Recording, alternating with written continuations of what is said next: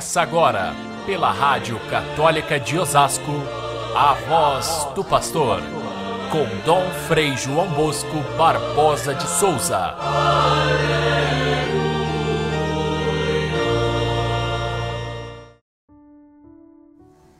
Muitos judeus que tinham ido à casa de Maria viram o que Jesus fizera e creram nele. Os sumos sacerdotes e os fariseus, no entanto, reuniam-se no sinédrio e discutiam: o que vamos fazer? Se deixarmos que ele continue assim, todos vão acreditar nele. E um deles, chamado Caifás, que era sumo sacerdote naquele ano, disse: Não percebeis que é melhor que morra um só pelo povo do que perecer a nação inteira? Caríssimos irmãos e irmãs, ouvintes do nosso Evangelho de cada dia, a nossa quaresma vai chegando ao fim. A quaresma termina exatamente na quinta-feira antes da ceia sagrada, da última ceia do Senhor. E essa semana que começa amanhã, com o domingo de Ramos, é a Semana Santa, a Semana Santíssima, que inclui os três dias mais importantes do ano para os cristãos a quinta-feira que se celebra a instituição da Eucaristia, a sexta-feira da Paixão e o sábado à noite em que se celebra a vigília da ressurreição do Senhor. O Evangelho de João que nós estamos lendo nesses dias nos fala diretamente de vida e de morte. De vida porque um pouquinho antes desse evangelho de hoje acontece a ressurreição de Lázaro. Lázaro já estava morto há quatro dias. Jesus, quando recebe a notícia, está longe, mas ele já diz aos discípulos, quando recebe a notícia de que Lázaro está doente, diz: essa doença não é para a morte. E vai até lá onde está Lázaro, enquanto a família já em prantos, porque Lázaro está morto. E ele se apresenta a Marta e a Maria, as irmãs de Lázaro, num diálogo muito emocionante. O próprio Jesus se emociona e chora por causa da morte de Lázaro, mas ele diz a Marta: Eu sou a ressurreição e a vida. Aquele que acredita em mim, ainda que esteja morto, viverá. Marta crê na palavra de, de Jesus e ele vai até a sepultura de Lázaro, dizendo com voz forte: Lázaro, vem para fora. E aquele que estava morto então se levanta e vem, ainda atado como costumavam fazer os judeus com os corpos na hora da sepultura. A ressurreição de Lázaro foi um fato estupendo, e fez com que muitas pessoas ficassem sabendo de Jesus e acreditassem na sua palavra. E é isso que torna os sumos sacerdotes e os judeus em geral, aqueles que não aceitavam Jesus, os fariseus, os mestres da lei, ainda mais furiosos, porque pensavam eles duas coisas. Primeiro, se as pessoas acreditam nele, nós ficamos desmoralizados. Segundo, que era próximo da festa da Páscoa, os peregrinos chegavam de todas as partes do país. Se daquela multidão toda houvesse um tumulto, houvesse uma, alguma revolta, os romanos chegariam e acabariam com tudo. Então eles tinham muito medo.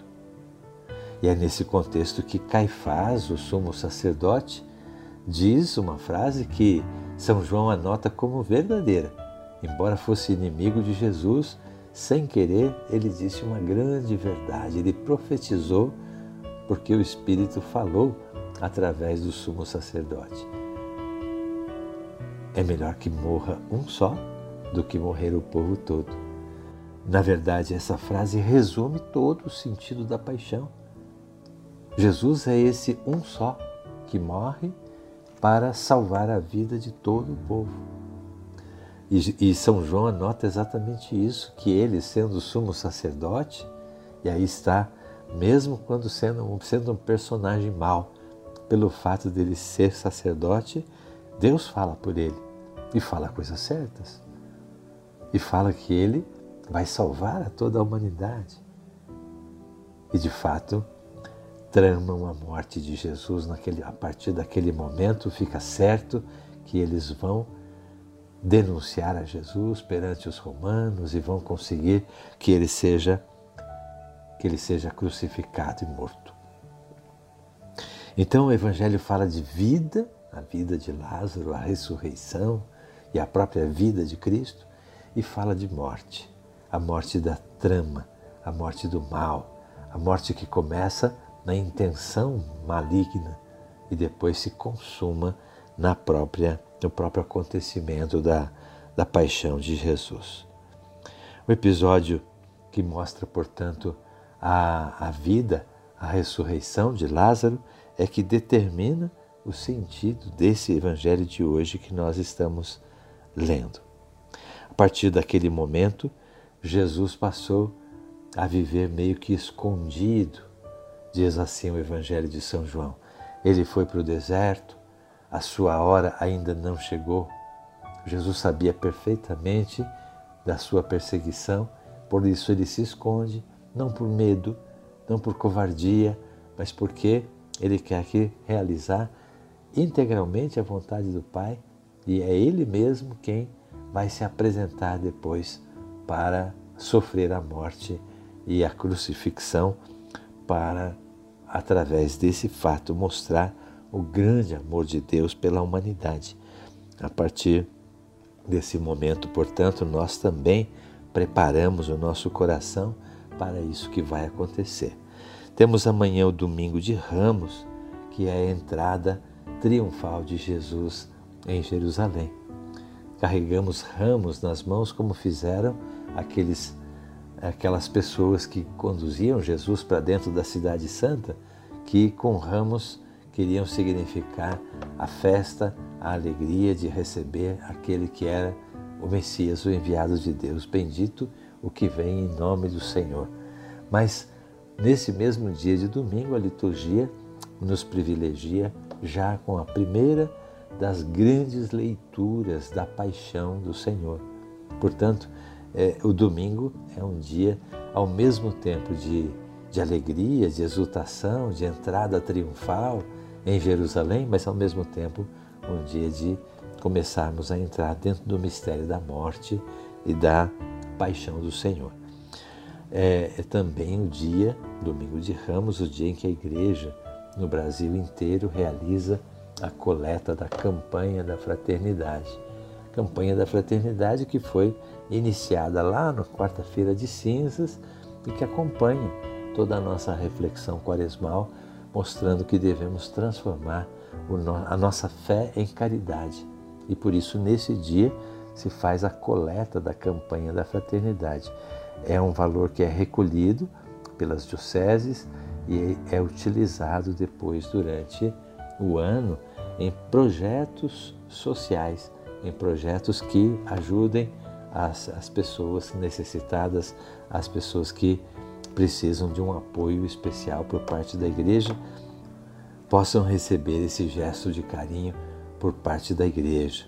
Então, se você vai à, à missa neste domingo de Ramos, vai preparado para participar da coleta da campanha da fraternidade, fazendo deste que é o único grande dia de coleta em favor dos necessitados, que seja realizado de tal modo que seja um gesto significativo da nossa conversão quaresmal.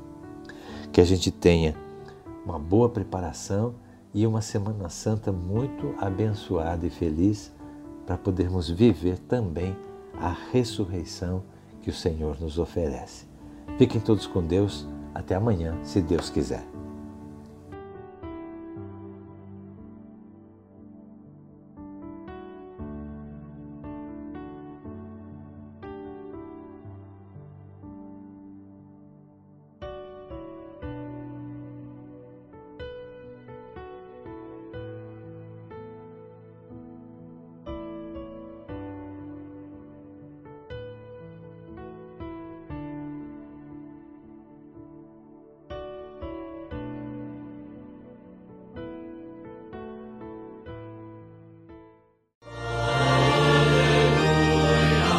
Você ouviu pela Rádio Católica de Osasco a voz do pastor com Dom Frei João Bosco Barbosa de Souza.